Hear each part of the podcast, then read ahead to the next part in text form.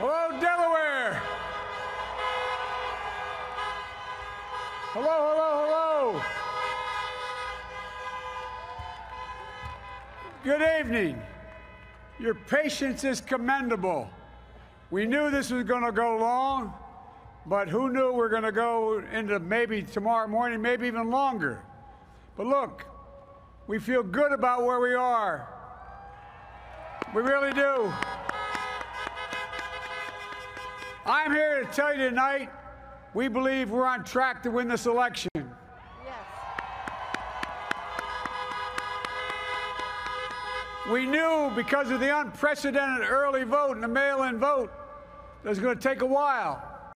We're going to have to be patient until we, uh, the hard work of tallying the votes is finished. And it ain't over till every vote is counted, every ballot is counted.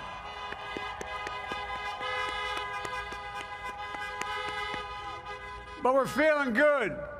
We're feeling good about where we are. We believe one of the nets has suggested we've already won Arizona, but we're confident about Arizona. That's a turnaround. We also just called it for Minnesota, and we're still in the game in Georgia, although that's not one we expected.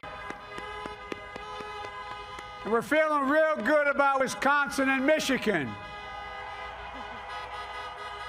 And by the way, it's going to take time to count the votes. We're going to win Pennsylvania. Yes. I've been talking to folks in Philly, Allegheny County, Scranton, and they're really encouraged by the turnout and what they see. Look, you know, we can know the results as early as tomorrow morning, but it may take a little longer. As I've said all along, it's not my place or Donald Trump's place to declare who's won this election. That's the decision of the American people. But I'm optimistic about this outcome. And I want to thank every one of you who came out and voted in this election. And by the way, Chris Coons and the Democrats, congratulations here in Delaware. John Carney. Pardon me? John Carney. Hey, John, the Gov, yeah, I, I, the whole team, man. You've done a great job. I'm grateful to the poll workers, to our volunteers, our canvassers, everyone who participated in this democratic process. And I'm grateful to all of my supporters here in Delaware and all across the nation.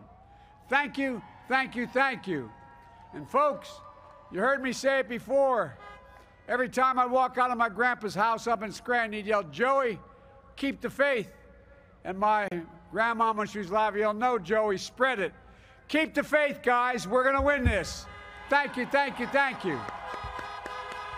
Your patience is great. Let's walk over here.